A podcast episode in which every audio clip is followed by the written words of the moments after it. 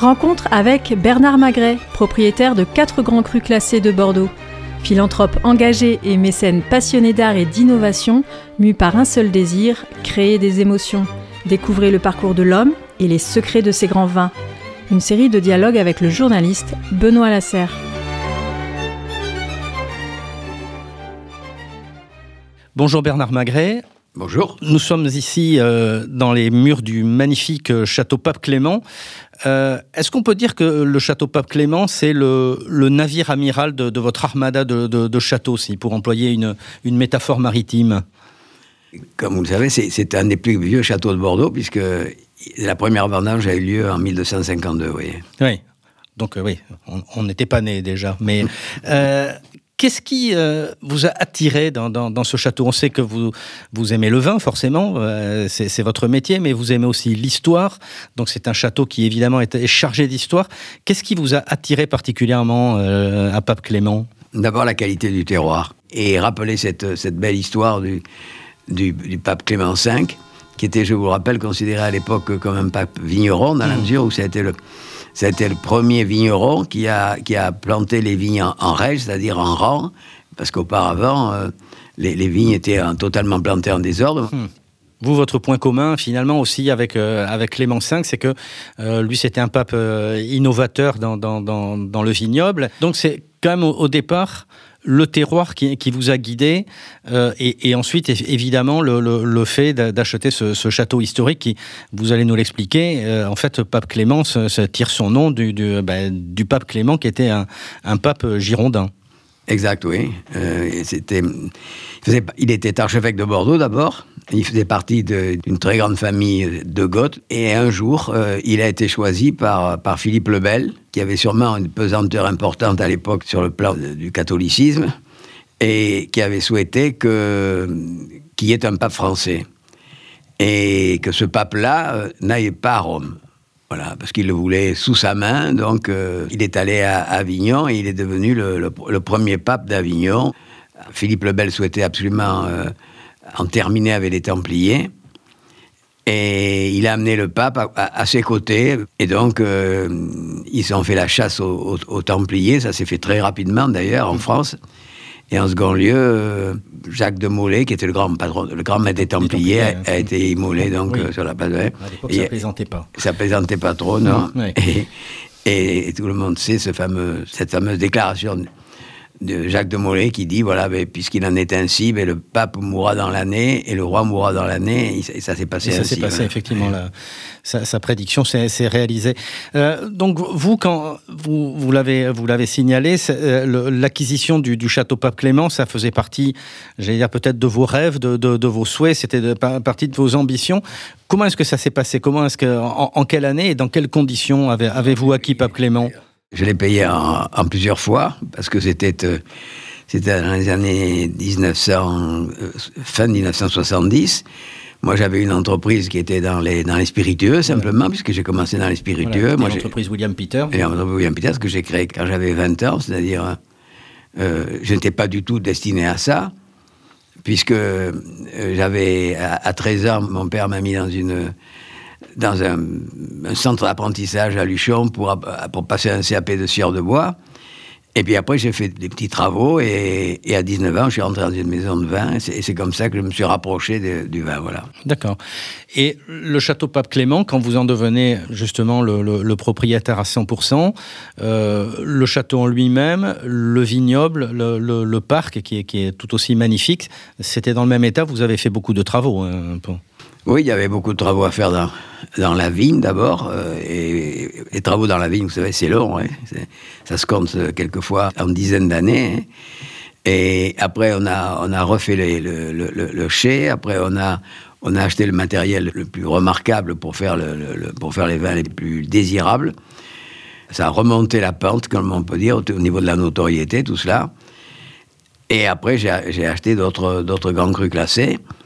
Mais c'était, pour moi, c'était le, comme vous l'avez dit tout à l'heure, c'est presque l'œuvre de ma vie, quoi. C'est le, le grand moment de ma vie, voilà.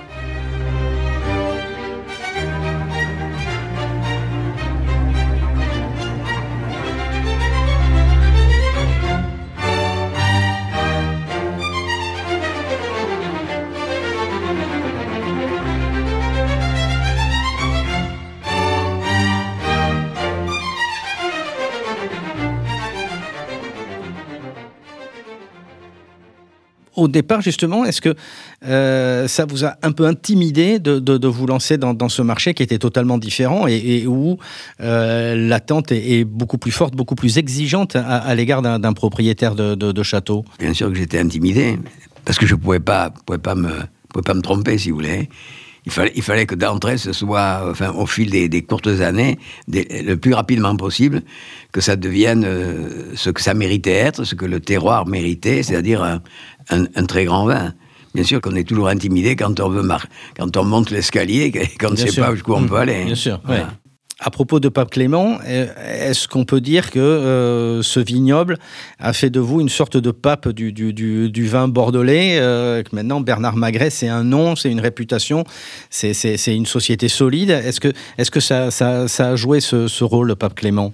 Bon, ça, ça, a joué ce rôle, mais pas simplement avec le Pape Clément. Hein. Ça a joué ce rôle avec les trois autres que j'ai achetés par la suite. D'ailleurs, le château La Tour Carnet, qui est mhm. un grand cru classé du Médoc, le château Fontbroche, qui est un grand cru classé de Saint-Émilion et le Clos Péraguet, qui est un premier grand cru classé de Sauterne. Tout ça, tout ça rajouté, mais fait quasiment en même temps. Puisque le, le je l'ai acquis en 1999, la Tour Carnet en 2000, et un peu plus tard, euh, le, Clos Péraguet en, 2012. C'est cet ensemble, si vous voulez, comme euh, il se fait que euh, je suis le seul à avoir quatre grands crus classés à, Bordeaux, cette association de, de, châteaux, de vignobles, si vous voulez, de prestigieux, qui a fait que, bon, ben, ça m'a permis d'être à Bordeaux non pas parmi les premiers, mais parmi ceux qui, ceux qui essaient d'être parmi les premiers. Voilà. Et alors, ce qu'on peut dire aussi par, par rapport à, à, Pape Clément, euh, c'est qu'on sent d'abord que c'est un, un domaine qui est magnifiquement entretenu quand, quand, quand on y entre, que vous avez voulu euh, que tout soit parfait. Quoi. On a l'impression que le parc aussi, par exemple, avec ces oliviers qui sont magnifiques, euh, l'olivier, je sais que c'est votre arbre fétiche, vous avez vraiment voulu en faire un domaine d'excellence, mais pas seulement, euh, pas seulement côté vin, à, tout point de vue, quoi.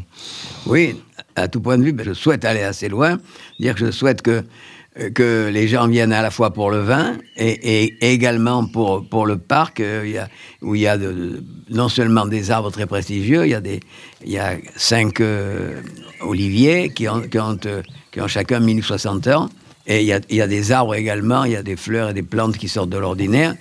Et ce que je souhaite, moi, c'est qu'on vienne autant au Pape Clément pour voir d'ailleurs euh, tout ce qui harmonie dans la nature, de manière à amener de l'émotion chez les gens. L'émotion, elle ne vient pas que du vin, elle vient aussi de, la, beauté de la nature, c'est une chance inouïe.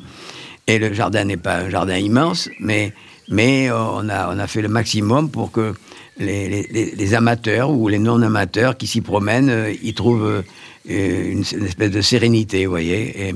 Comme, euh, comme on le trouve d'ailleurs dans, un chai où le vin repose avant d'être mis en bouteille. Mmh, voilà.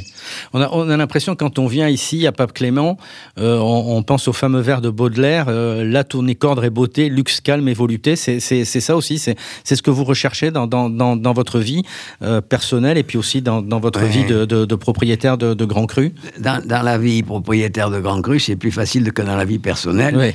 Parce que je suis, comme certains le disent, je vis dans l'intranquillité permanente.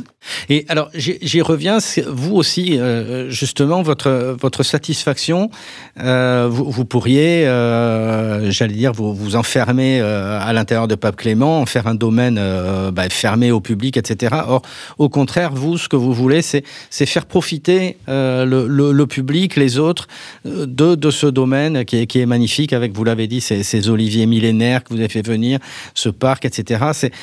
C'est l'envie de, montrer, de, partager qui, qui, vous anime aussi. Oui, oui. La réponse que l'on a depuis une douzaine d'années maintenant, ou même peut-être un peu plus, c'est le no-tourisme, c'est-à-dire que les, gens ont la possibilité de venir euh, passer euh, un week-end ou plusieurs jours ici. Et, visiter non seulement le pape Clément, euh, on a une petite académie, modeste, mais une académie qui a mission de, permettre à ceux qui aiment le vin, ceux qui veulent progresser dans sa connaissance, de, s'enrichir, de, de, comprendre mieux. Ça peut durer deux jours, six jours, cinq jours. Ça, ça dépend chacun son, son souhait. Et vous savez, les, les amateurs de vin aiment les, des vins qui ont une singularité, qui sont différents des autres, qui donnent des émotions différentes. Très bien. Eh bien, merci Bernard Magret. Merci beaucoup. Poursuivez la suite des podcasts Rencontres avec Bernard Magret et découvrez le parcours de l'homme et les secrets de ses grands vins.